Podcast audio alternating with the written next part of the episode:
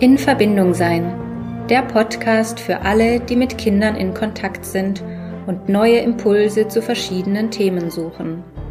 Mein Name ist Nora Merkle. Ich bin Eltern- und Familienberaterin, Erzieherin und Mama von zwei Kindern. In diesem Podcast treffe ich Menschen, die uns teilhaben lassen an ihrem Wissen und ihrer Erfahrung im Zusammenleben mit Kindern. Schön, dass du dabei bist. Und jetzt wünsche ich dir viel Freude mit der neuen Folge. Heute spreche ich mit Tana Schreckling über das Thema Hochsensibilität. Man hört immer wieder davon, doch was bedeutet es eigentlich? Tana ist Mama von drei Jungs, Lehrerin und Coach mit Schwerpunkt Hochsensibilität und Hochsensitivität. Auch wenn wir uns bis jetzt nicht persönlich kennen, fühle ich mich ihr sehr verbunden, denn auch sie hat ihre berufliche Laufbahn geändert und sich entschieden, der Schule mit ihren starren Strukturen und dem Belohnungs- und Bewertungssystem Lebewohl zu sagen. Ihre Grundannahme ist, erst wenn du dir selbst ganz nah bist, kannst du auch dein Kind in all seiner Lebendigkeit, Emotionalität und Sensibilität begleiten – und es ganz es selbst sein lassen. Was für ein schöner Satz. Herzlich willkommen, liebe Tana. Ich freue mich sehr auf unseren Austausch. Ja, hallo, liebe Nora. Ich freue mich auch wahnsinnig, mit dir heute zu sprechen. Ich glaube, so eine lange Einleitung hatte ich noch nie, aber irgendwie hat es gerade ganz gut angefühlt. Ja, also zuerst möchte ich ganz gerne mal so ähm, darüber sprechen, was das eigentlich ist, äh, Hochsensibilität ähm, genau, vielleicht kannst du kurz beschreiben, was, was man sich darunter vorstellen kann. Ja, sehr gerne. Also jeder ist ja ganz unterschiedliche Arten empfindlich äh, und nimmt die Umwelt auf ganz unterschiedliche Arten wahr. Und ähm, es gibt halt Menschen, die besonders sensibel sind. Und ähm, man unterscheidet, oder nach Anne Heinze wird unterschieden zwischen hochsensitiven und hochsensibil, äh, hochsensiblen Menschen. Äh, und ähm, das ähm, finde ich auch sehr sinnvoll, deswegen habe ich diese ähm, die, ähm, Unterscheidung übernommen. Also die hochsensiblen Menschen, die reagieren sensibel auf äußere Reize die über ne, die fünf Sinnesorgane einströmen, sprich, sie sind sensibel in Bezug auf Geräusche oder Gerüche, Geschmäcke, ähm, Empfindungen auf der Haut, ähm, genau, und äh, reagieren da eben sensibel drauf. Es ist dann oftmals zu hell oder zu laut und dann gibt es die hochsensitiven Menschen, die reagieren eher sensibel auf emotionale äh, Schwingungen im Raum, die merken schon so eine Stimmung, wenn sie in den Raum kommen, äh, dass da irgendwo eine Freude da ist oder auch eine, eine, eine gedrückte Stimmung. Und ähm, sie können sich oft in die Gefühlswelt den anderen hineinversetzen. Und oftmals äh, haben sie schon ein Gespür dafür, wie es dem anderen gehen könnte, noch bevor der andere überhaupt merkt, wie es ihm geht und sind auch selber sehr verbunden mit der eigenen Gefühlswelt, den eigenen Emotionen.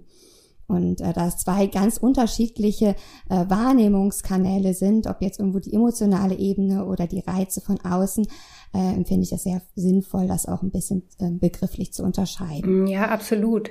Also ähm, das Erstere, also Hochsensibilität, was du jetzt genannt hast, ne, das kennen wir dann vielleicht so mit das so Zettel oder so ein Kleidungsstören oder dass die nicht so angefasst werden wollen oder gefragt werden wollen. Solche Sachen meinst genau. du? Genau, ja, oder dass oder? sie nicht gerne barfuß über die Wiese laufen, wenn sie anfangen zu laufen und die, die Füße sind noch nicht so viel verschiedene Untergründe gewöhnt, dass sie dann, wenn die von der Krabbeldecke krabbeln und dann zurückschrecken, weil das sich ganz seltsam anfühlt, die kleinen. Kinder. Oder mhm. auch beim Essen, das ist so typische Picky Eater, die nur ganz getrennt die Sachen äh, zu sich nehmen wollen, dass der Blumenkohl auf keinen Fall mit dem Kartoffelpüree zusammenkommen kann oder auch die Temperatur vom Essen muss genau stimmen, wenn es zu kalt ist oder zu warm ist, wird's abgelehnt. Okay, ich erkenne genau. mich gerade voll wieder, dass du das mit diesem, also ich hatte das tatsächlich als Kind, das Essen durfte sich bei mir auf dem Teller nicht berühren. Das ist heute nicht mehr so, das ist voll okay für mich, aber es ist lustig, dass du das gerade sagst, weil ja, das äh, war bei mir so.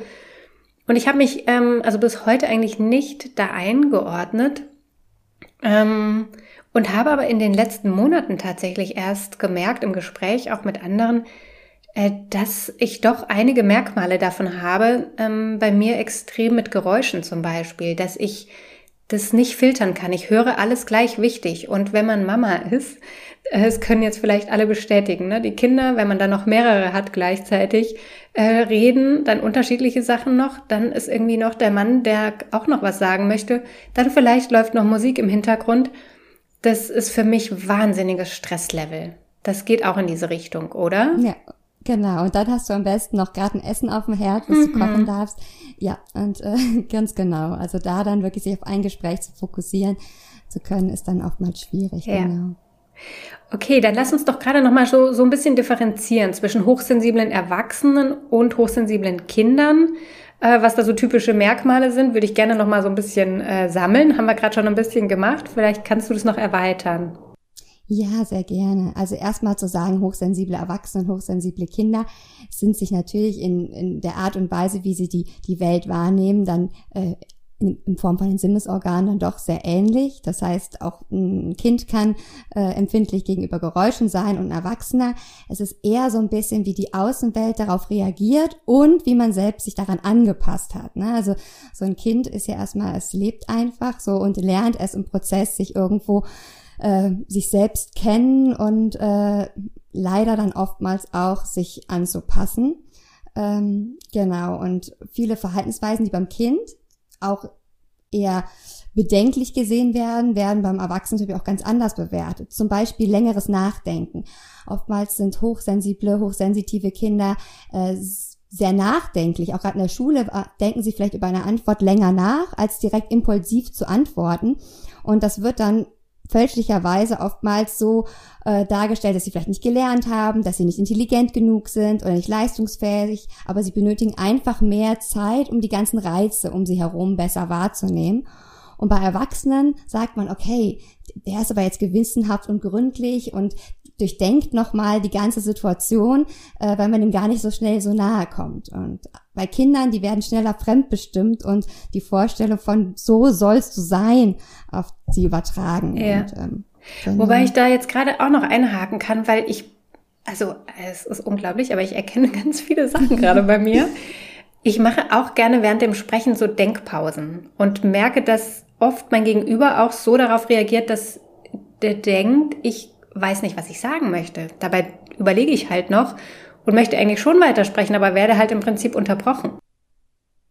Genau, ich glaube, es kommt wirklich aufs Umfeld an. Es gibt ja auch Kinder, die da gesehen werden in dem, wie sie sind. Und äh, ja auch genauso Erwachsene und andersrum, denke ich. Ja. Was sagst du denn? Also gab es das schon immer oder wie ist es entstanden? Ähm, ich meine, das ist jetzt ein Begriff, den wir jetzt halt einfach kennen mittlerweile oder der, den man auch schon gehört hat, hat wo ja auch, ich sage mal, die Umwelt nicht mehr so extrem reagiert. Ne? Aber ich höre doch manchmal dann noch so, naja, gab es doch früher auch nicht. Also das sind halt so neumodische Erfindungen und Erklärungen für irgendwas. Ja, genau. Es wird ja oft mal so als Modeerscheinung abgetan ja. oder gesagt, brauchen wir jetzt noch einen Stempel für die Kinder oder für die Erwachsenen je nachdem, in welchem Zusammenhang es genannt wurde. Und das kann ich ganz klar beneiden. Also Hochsensibilität gab es schon immer. Es ist eine Charaktereigenschaft. So wie es schon immer schnellere und langsamere Menschen gibt, kleinere und größere, gab es auch schon immer, immer sensiblere und weniger sensible Menschen. Und ähm, das ist einfach ganz zentral für den Fortbestand unserer menschlichen Spezie gewesen. Ähm, weil natürlich nur dadurch, dass wir als gesamte Spezie uns den, der Umwelt perfekt anpassen konnten, äh, kam es zum Fortbestand. Ne? Und dadurch sind, sind auch die vorsichtigen, zurückhaltenden, die vielleicht erst eine Situation analysieren, bevor sie handeln, wichtig, genauso wie die, die vorpreschen und sagen, hey, hier bin ich und ich strotze den Gefahren. Ähm, die werden halt beide gebraucht. Und deswegen ist es ganz, äh, ein ganz zentrales Element. Was jetzt anders ist, ist einmal ähm, dadurch, dass vor 30 Jahren circa jetzt Elaine Aron ähm, sich dem Thema sehr stark gewidmet hat ähm, und das so ein bisschen in Gesellschaft eingetragen hat, gab es dann immer mehr Forschung und äh, zu dem Thema und es kam immer mehr in die Gesellschaft mit rein. Zusätzlich, was ich aber auch als großen Punkt sehe, ist so diese, diese Hochleistungsgesellschaft, in der wir momentan leben, mit den starren Normen und Strukturen, die an den äh, Normalsensiblen angelehnt sind und auch nicht, wir wissen es alle, für ihn auch nicht äh, artgerecht sind, ähm, wo aber dann die Hochsensiblen nochmal extremer auffallen. Das heißt nicht, dass sie nicht zu Hochleistungen in, in, in, äh, fähig sind, sondern einfach, dass sie durch die ganzen Reize der schnellen, lauten Welt schneller an eine, eine Beförderungsgrenze kommen. Weil würden wir zum Beispiel wie früher, da noch wie unsere Vorvorfahren leben, so sehr naturverbunden, in Ruhe, da gab es einfach viel mehr Auszeiten und Ruhepunkte in dem ganzen Alltagsgeschehen. Da gab es keine, kein Smartphone, keine Medien, äh, keine Lücken, wo wir uns eine Pause vom Fernseher, vom Bildschirm nehmen vor den anderen Reizen. Also es gibt ja kaum noch irgendwo wirkliche Ruhepausen, sei denn, ne, wir als Erwachsene nehmen sie uns bewusst oder bauen sie für die Kinder bewusst ein. Aber das ist ja wirklich schon, dass wir das bewusst machen müssen im ja. Alltag. Absolut, absolut. Es ist ja also eigentlich eine Dauerreizüberflutung, ne? nicht nur bei den Kindern, genau. sondern auch bei uns Erwachsenen. Ähm, ja, ist eigentlich äh, kann es gar nicht anders sein, als so wie es äh, ja, dass dann, dass man da hochsensibel wird bei so vielen Dingen gleichzeitig. Hm, was sagst du denn du, wenn jetzt Eltern bemerken, also aufgrund der Beispiele, die wir zum, jetzt auch genannt haben, dass ihr Kind hochsensibel ist? Wie können Sie dann das Kind gut begleiten?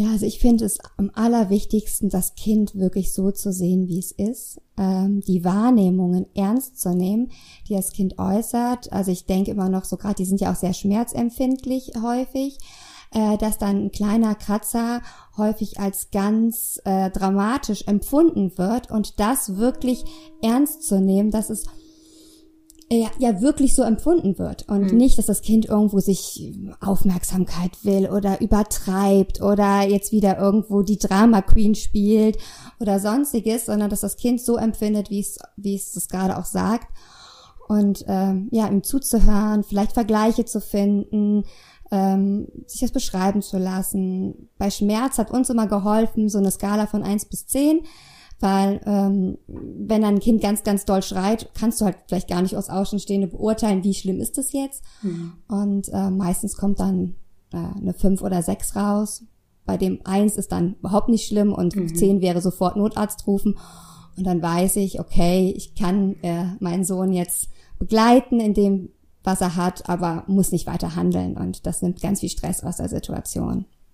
Ja, absolut. Und auch ähm, das wertfrei einfach anzuschauen. Ne? Also darauf zu verzichten, genau. zu sagen, das ist doch nicht schlimm jetzt oder also genau, so doll brauchst du jetzt auch nicht reagieren. Ähm, war doch nur eine Kleinigkeit oder so. Ne? Also ja, auf solche Sachen zu verzichten. ja. Ja, genau, dieses war doch nur eine Kleinigkeit, weil das spielt dann immer die Wahrnehmung von dem Kind herab und äh, das lernt er mit der Zeit, dass es seiner Wahrnehmung nicht vertrauen kann, hm. weil es würde eher äh, seiner Wahrnehmung nicht vertrauen, als die Verbindung zu dir als Mutter oder Vater äh, zu verlieren und dadurch ja vergisst es halt sich selber, es verliert die Verbindung zu sich, zu seinen Empfindungen, seiner Wahrnehmung und glaubt eher der Außenwelt, wenn das äh, immer und immer wieder der Fall ist, dass sowas herabgesetzt wird. Ja, und das ist echt traurig, ne, wenn man sich das mal so ja. klar macht, dass es eigentlich sich selber aufgibt. Und ähm, das sind ja auch die Dinge, die wir heute als Erwachsene uns versuchen, schwer wieder anzulernen, wieder zu spüren, wie fühlt sich denn wirklich für uns an. Und mhm. äh, vielleicht auch bemerken, das kann ich auf jeden Fall von mir sagen, dass das ganz schwierig ist, da überhaupt wieder dran zu kommen. Ne? Was, was, was brauche ich denn jetzt wirklich gerade? Was würde mir wirklich gut tun? Mhm. Und ähm, ja, das abzutrainieren ist die eine Sache, aber das wieder anzutrainieren ist ähm, ja eine andere anstrengende Sache. Genau, wie schön wäre es, wenn sie es, die Kinder es einfach beibehalten. Ja. Weil die können das so wundervoll. Wenn du wirklich den, die Zeit und den Raum gibst, ihre Emotionen und ihre, ihre Wahrnehmung dir zu schildern, dann äh, finden die Bilder dafür, das ist einfach wahnsinnig. Vor allem, wenn sie es üben. Wenn mein kleiner mit, weiß ich, zwei sagen, ich bin nicht traurig, ich bin sauer. Und dann erklärt er, warum der sauer ist. Und es ist einfach so herzallerliebst. Und ja, äh, ja dann kann ich da ihn annehmen und äh, oder kann, begleiten und mhm. wir können überlegen, was er gerade braucht. Ne? Ja, und dass jedes Gefühl okay ist, ne? Nicht nur, genau, nicht nur das Happy Kind. Mhm.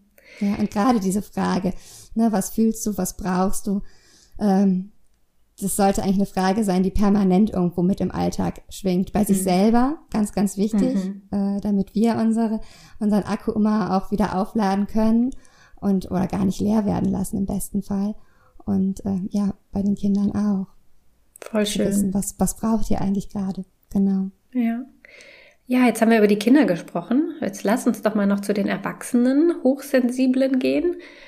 Wie können denn die den trubeligen Familienalltag gut bewältigen, wenn sie denn hochsensibel sind? Weil das geht ja gar nicht, ohne dass da viele Dinge gleichzeitig auf einen eintürmen. Ähm, ich habe vorhin schon mal ein bisschen über, ähm, ja, von mir berichtet. Hm, vielleicht hast du mir da noch ein paar gute Impulse. Ja, also wir können eigentlich genau bei der Frage weitermachen, ne? Was, was, was spüre ich, was brauche ich? Also da ist es wirklich ganz wichtig, auch ähm, ja sich selbst äh, die eigenen Bedürfnisse nicht zu vergessen, weil das ist ja oftmals bei der ähm, bedürfnisorientierten Elternschaft wird es häufig so ein bisschen missverstanden. Wir orientieren uns an den Bedürfnissen des Kindes und das kann ich ja auch noch machen, wenn mein Kind 10 ist oder dann 15 und okay, ja, ich mache das jetzt. Es ist ja nur eine kurze Zeit im Vergleich ne, zu meinem ganzen Leben. Äh, es ist eine lange Zeit und wenn die Reserven einmal leer sind, sind sie leer. Und was auch noch, wenn man es nicht für sich nur macht, fürs Kind auch entscheidend ist, es ist halt, das Kind lernt an deinem Vorbild. Und wenn es lernt, dass du dich für, um dich kümmerst, um deine Gefühle, um deine Bedürfnisse, dann ist es, ist ein Vorbild äh, ist so viel mehr wert als tausend Worte. Und deswegen also für dich und dein Kind ähm, achte auf deine Bedürfnisse und deine Gefühle und ähm, bau dir wirklich Phasen der Ruhe, der Mama-Zeit, der Papa-Zeit, aber auch der Zeit als, als Eltern wieder oder als Paar ähm, zusammen ein. Ne? Und wenn es mal stressig ist und du allein mit den Kindern bist, sag, ich brauche jetzt mal fünf Minuten oder so, je nach Alter oder Situation des Kindes. Und dann überleg dir vorher zusammen, was, was kannst du jetzt in den fünf Minuten machen ähm, und verabredet euch schon für in fünf oder zehn, je nachdem, ne, Minuten was ihr dann zusammen machen könnt und dann nimmst du dir die Zeit und äh, hängst dich dann nicht vor Smartphone, sondern äh, meditierst eine Runde, gehst an die frische Luft, äh, trinkst einen Tee. Also wirklich diese Auszeiten auch ganz bewusst selber in deinen Alltag einbauen. Ja, ja, das sind viele hilfreiche Dinge, die wir tun können, ähm, um auch irgendwie wieder bei uns selber zu sein, finde ich. Ne? Gerade was du sagst, auch mhm. einfach nur mal zu sein. Also da zu sitzen und ach ja, den Wolken zuzuschauen, wie sie ziehen oder ähm, den Bäumen, wie die Äste sich bewegen im Wind. Also Dinge, die einen wirklich so erden, sage ich mal auch irgendwie. Ja, genau. Ganz, ganz wertvoll. Ja. Ja, nun bist du ja Lehrerin und du kennst den Alltag an Schulen, ich aus den Kindergärten. Äh, sind wir mal ganz ehrlich, also das ist für hochsensible Kinder meist eine riesige Herausforderung, ganz abgesehen ne, von Lärmpegel, vielen Kindern, ähm, den vielen Aufgaben, die es zu bewältigen gibt. Was sagst du? Ähm, wie kann der Alltag auch für solche Kinder gut gelingen? Ja, auch hier ist es wichtig, es von Anfang an zu begleiten, das Kind. Also schon, wenn es dann jetzt in die Schule kommt, für manche hochsensible Kinder ist es eine Riesenherausforderung, ähm, was Neues zu beginnen ähm, und dann neue Klasse, neue Menschen, neue Strukturen. Ich weiß nicht, wo was ist. Das sind Riesenängste, die dann teilweise ausgelöst werden. Ähm, und da das wirklich zu begleiten, den Schulweg abzugehen, vorher schon äh, ähm, ne, so äh, zu überlegen, okay, was kommt auf dich zu, was bedeutet Schule, dass das Kind Sicherheit bekommt, ähm, bevor es überhaupt da anfängt. Und dann ist natürlich ganz individuell zu gucken, äh, was dein Kind braucht. Es gibt ja hochsensible Kinder, die zum Beispiel sehr sehr ähm, bemüht sind und sehr gewissenhaft arbeiten, sehr fleißig sind und augenscheinlich richtig, richtig top in der Schule mitlaufen, äh, die besten Noten mit nach Hause bringen. Und da ist eben die Frage wieder der Perfektionismus wie weit passt es sich sehr an, äh, stellt die eigenen Bedürfnisse zurück, um in der Schule nicht aufzufallen, äh, um möglichst angepasst zu sein. Also da auch trotzdem einen guten, guten Blick drauf zu haben, auch wenn es augenscheinlich erstmal super läuft.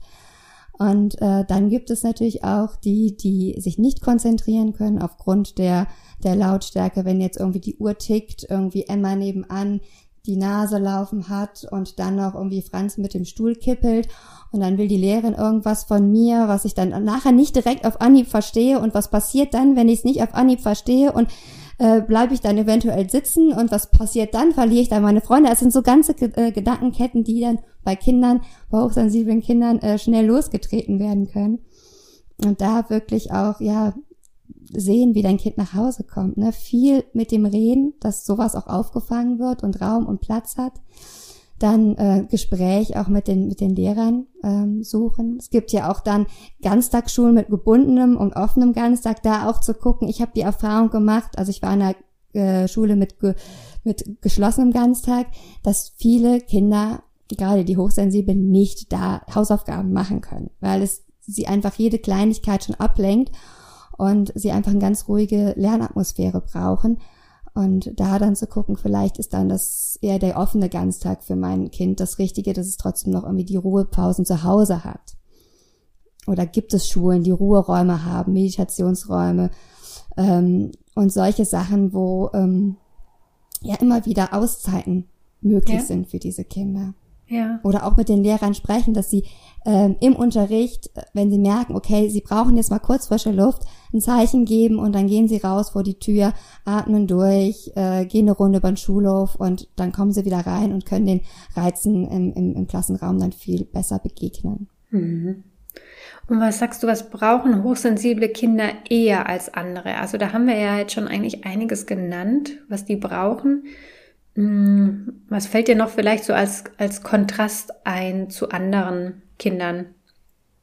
Ja, also ganz erstmal würde ich sagen, dass fast alles, was für hochsensible Kinder eigentlich gut ist, für die anderen auch sinnvoll ja. ist. Es ist ja. nur für die Hochsensiblen noch viel, viel entscheidender, ähm, weil sie sich viel schneller anders und alleine und irgendwo so dieses typische Alien-Gefühl entwickeln. Ich bin nicht richtig so, wie ich bin. Ähm, deswegen ist da nochmal wichtiger, wirklich äh, so zu sehen, wie es ist. Aber so als wenn du jetzt auf die äußeren Bedingungen eingehen möchtest, ist das so ähm, ja ganz viel Struktur, Rituale, ähm, den Kindern die Übergänge erleichtern, zum Beispiel beim Abgeben in die Kita, ne, da irgendwo Rituale zu finden, ähm, dann Übergang zur Schule oder auch zum Essen, ne, zwischen Spielen und Essen, diese ganzen Phasen, da die Übergänge irgendwie entweder spielerisch zu gestalten oder ähm, Lieder zu singen. Da ist ja je nach ähm, je nach Familie und je nach Kind äh, da ganz andere Sachen denkbar. Äh, feste Tages- und Wochenpläne. Also wir haben so eine Magnettafel mit Fotos drauf von unseren Kindern in Aktion und die können wir dann immer so äh, platzieren äh, nach Tagesablauf, das haben wir uns zu Corona gebastelt. Im Alter kommt es ein bisschen unter, weil dann äh, reicht es meistens doch unseren Kindern, wenn wir ihnen einfach sagen, äh, wer, wer sie abholt. Aber einfach diese Kommunikation. Ne? Heute holt dich die Oma ab und das wirklich ganz klar, dass das nicht so zwischen Tür und Angel ist, sondern wirklich zu sagen, okay, was läuft heute, mhm. was steht an, auf was kannst du dich verlassen und das dann nach Möglichkeit noch einhalten. Das ist ganz, ganz wichtig. Ja, also alles, was irgendwie Orientierung bietet.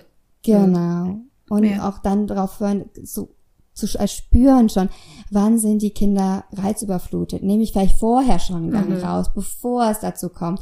Na, also wenn das in der Schule kommt, wenn das Kind vom Kindergarten kommt, eine Ruhephase einbauen. Entweder gemeinsam, das ist auch immer so sehr unterschiedlich, wie die Kinder sind, so irgendwie gemütlich am Tisch mit was Leckerem, wie Obst oder mh, was Tee oder so oder Wasser.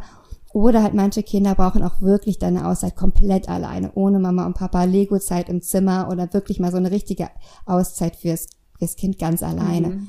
Und das sind die auch natürlich sehr unterschiedlich. Da müsste man dann auch ein bisschen mal experimentieren und mal gucken, was passt zu meinem Kind. Ja, Aber ganz wichtig, ist, diese Ruheräume schaffen. Ja, das glaube ich auch in, in, der Tagesstruktur weniger mehr.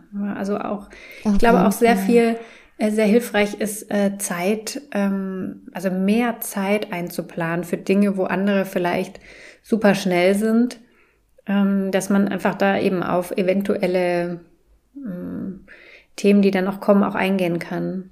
Mhm.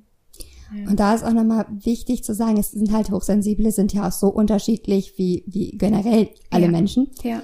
ähm, dass es da einfach auch so Unterschiede gibt und dass vor allem auch auf die extrovertierteren hochsensibel oder die ambivertierten hochsensibel, das sind die, die ähm, extrovertiert und introvertierte Seiten haben, besonders darauf zu achten sind, die, die wirken auf den ersten Eindruck überhaupt mhm. nicht unbedingt hochsensibel. Die powern mit, die geben mhm. Gas, die mögen Mannschaftssport, die äh, sind da mit voller Energie teilweise dabei und powern sich extrem aus. Mhm. Und dann mhm. merkt man es abends zu Hause, vor dem Abend, nach dem Abendessen, mhm.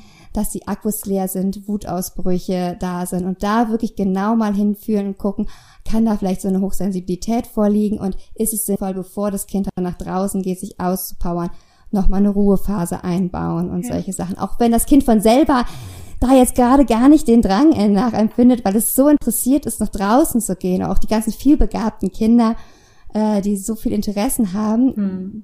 die können auch hochsensibel sein. Also da diese genau. Mischform nicht außer Acht lassen. Ja, und das finde ich auch super, dass du das nochmal erwähnst, weil mit hochsensibel meinen viele ja auch gleichzeitig, das sind dann so introvertierte, so ruhige, die ne, so offensichtlich ruhig sind und das, hm, dass genau. das nicht der Fall ist. Nee, nicht, nicht. Es gibt auf jeden Fall auch die klassischen, die man sich so als Bild hat, äh, aber es gibt auch die wilden, lauten Genau. Okay, also Eltern, äh, die hochsensible Kinder haben, die sind ja auch häufig in Erklärungsnot, finde ich. Hast du da vielleicht noch ein paar Tipps, wie man mit diesem Thema gegenüber Freunden oder der Familie umgehen kann, um dafür zu sensibilisieren, dass ja auch vielleicht das Kind bei den Großeltern oder ähm, ja bei Freunden einfach gut aufgehoben ist oder auch gut aufgefangen ist? Ja, äh, ich musste schon munzeln äh, darüber, äh, oder musste schmunzeln über diese Frage, weil sie genau eigentlich so ein bisschen so nach meinen Kern der Arbeit trifft. Mhm. Weil es ist, ich würde es so ein bisschen zurückgeben, die Frage. So, die Frage ist erstmal, warum hast du die Erklärungsnot? Was mhm. bringt dich in diese Erklärungsnot? Und da ist so ein bisschen zu unterscheiden, ist es jetzt erstmal einfach nur ein Gespräch mit einer Freundin, mit Eltern, die sich wirklich für den Wesenszug deines Kindes interessieren. Und dann glaube ich, hast du keine Probleme. Wenn du informiert bist und selbst aber Bescheid weißt, dann hast du keine Probleme darüber zu sprechen. Ähm, es wird immer dann problematisch, so sehe ich das, in Situationen, wo dein Kind äh, vielleicht ein Verhalten zeigt, was in der Gesellschaft nicht als normal gilt und vielleicht auch nicht so angenommen wird. Zum Beispiel dieses klassische Beispiel, das Kind will seinen Namen nicht nennen, es versteckt sich hinter der, dem Rücken der Mama oder es will beim Kindergeburtstag nicht mitspielen und ähm, ja, vielleicht denkt sich jetzt jeder mal so eine Situation aus, oder nur, du kannst ja, vielleicht kennst du auch so eine Situation, wo ähm, ja, wo das Kind sich irgendwo anders verhält. Es muss ja auch nicht nur auch hochsensibel, es kann auch für alle Kinder gibt es ja solche solche Situationen, denke ich, die ihr kennt. Ähm, und dann mal zu fragen dich, okay, was macht das mit mir? Ähm, welche Gefühle kommen da auf? Ich da mich Empfindungen? Fühle ich da so eine Enge oder einen Druck oder eine Traurigkeit oder eine Ohnmacht? Also wirklich mal hinzuspüren, was taucht in deinem Körper auf, welche Gedanken tauchen da auf. Und ganz oft stecken dahinter eigentlich ähm, ähm, alte Glaubenssätze und Limitierungen, aus, die aus unserer Prägung kommen, von diesem Ne, man hat seinen Namen zu nennen, wenn man gefragt wird. Ein Kind hat Danke zu sagen und äh, es gibt einfach so viele äh, ja, Glaubenssätze, die wir übernommen haben und die noch unreflektiert in uns leben und die sich einfach bewusst zu machen, um dann auch klar zu werden, was will eigentlich ich und was ist mir wichtig. Und wenn dir klar ist, was dir wichtig ist, dann kannst du auch ganz anders damit kommunizieren mit Großeltern und Freunden und äh, dann kommst du gar nicht in die Erklärungsnot. Und wenn doch, dann fragst du dich wieder, okay, warum habe ich jetzt eine Erklärung? Was, was läuft da gerade in mir ab? Welches mhm. Programm? Ja, und auch, auch zu schauen, das selber erstmal das Kind voll und ganz so anzunehmen, wie es ist. Ja. Genau. Weil, ja, mir wird das jetzt gerade klar, wo du das sagst, das ist ja auch ähm, eigentlich so, ich kann es ja nicht gut nach außen transportieren, wenn ich mir dessen nicht selber eigentlich sicher bin, dass es okay so ist.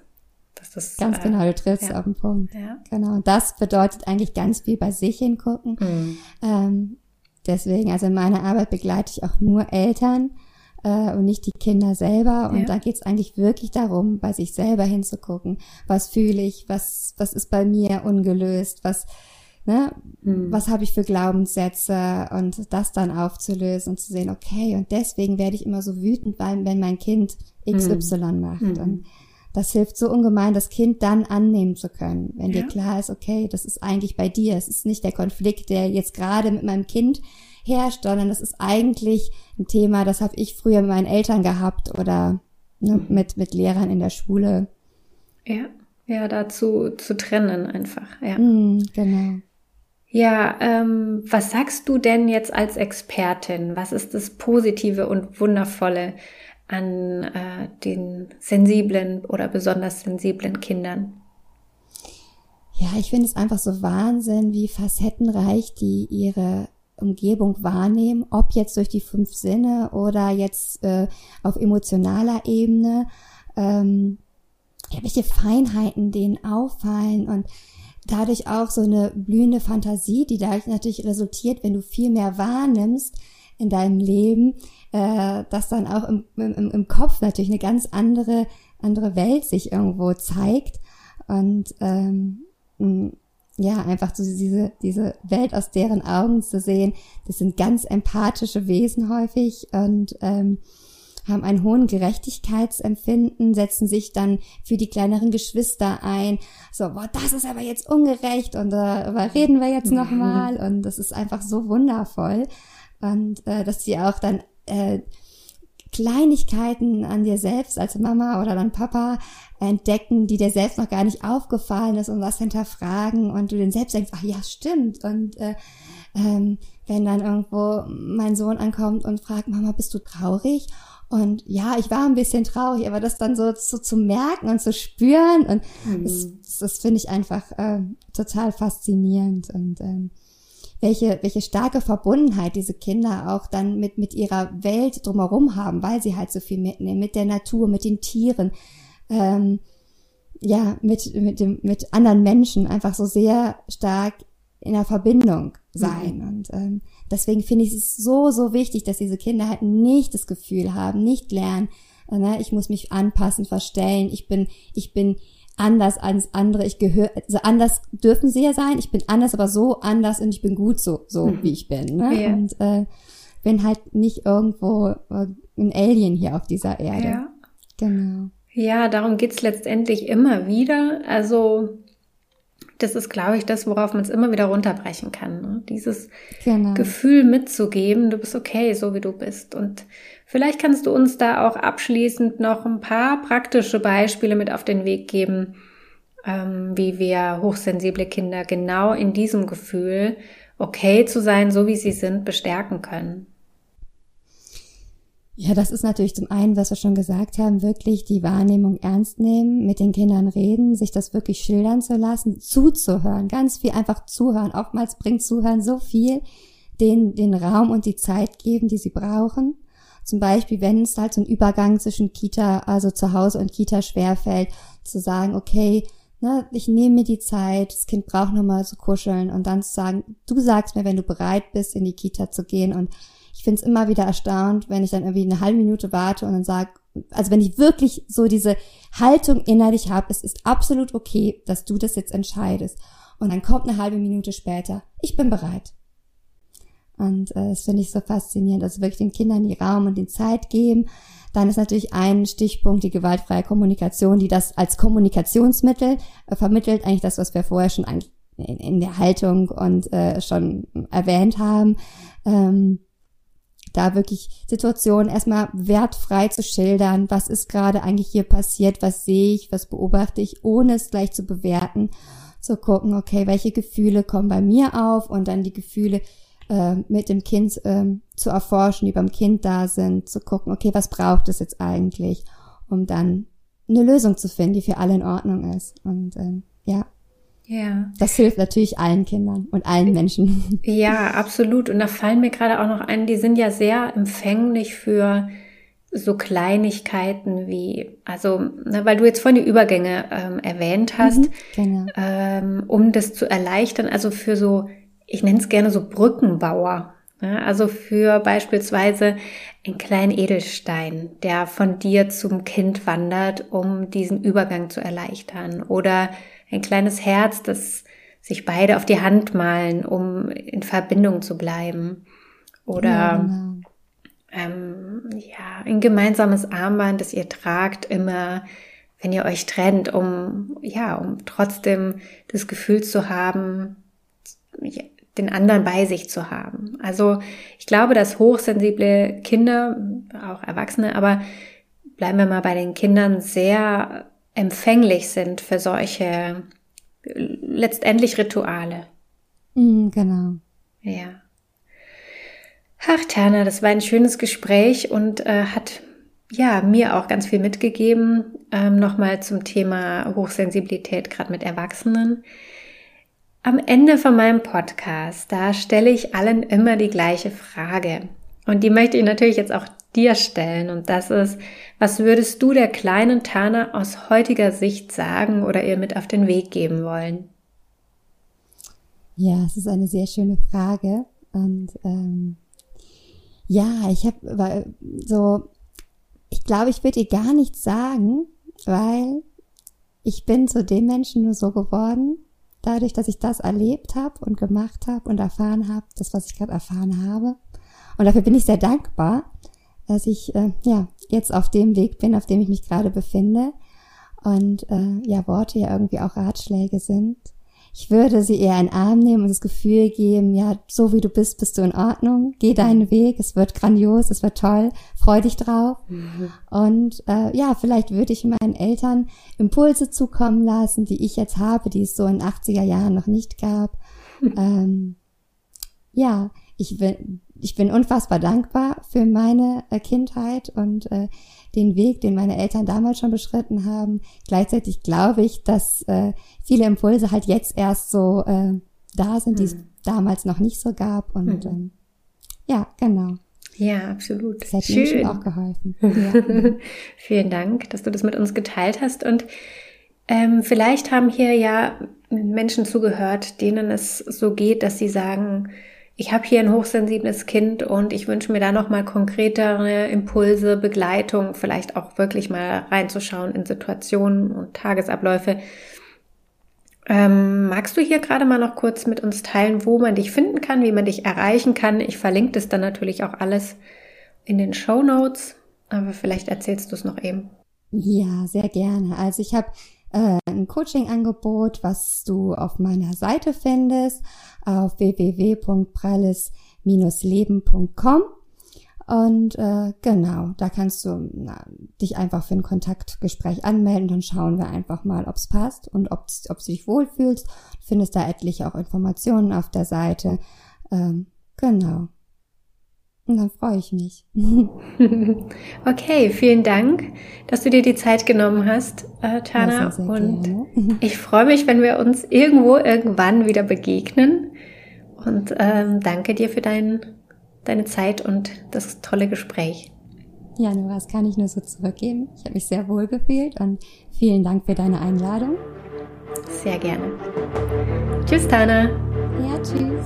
Schön, dass du heute mit dabei warst. Ich hoffe, dass du Impulse mitnehmen konntest. Falls du Hilfe und Unterstützung bei einem Familienkonflikt möchtest, dann freue ich mich, dich in einer Einzelberatung begrüßen zu dürfen. Alle Infos dazu findest du auf meiner Homepage in verbindung-sein.de. Ich freue mich auf dich. Bleib in Verbindung, deine Nora.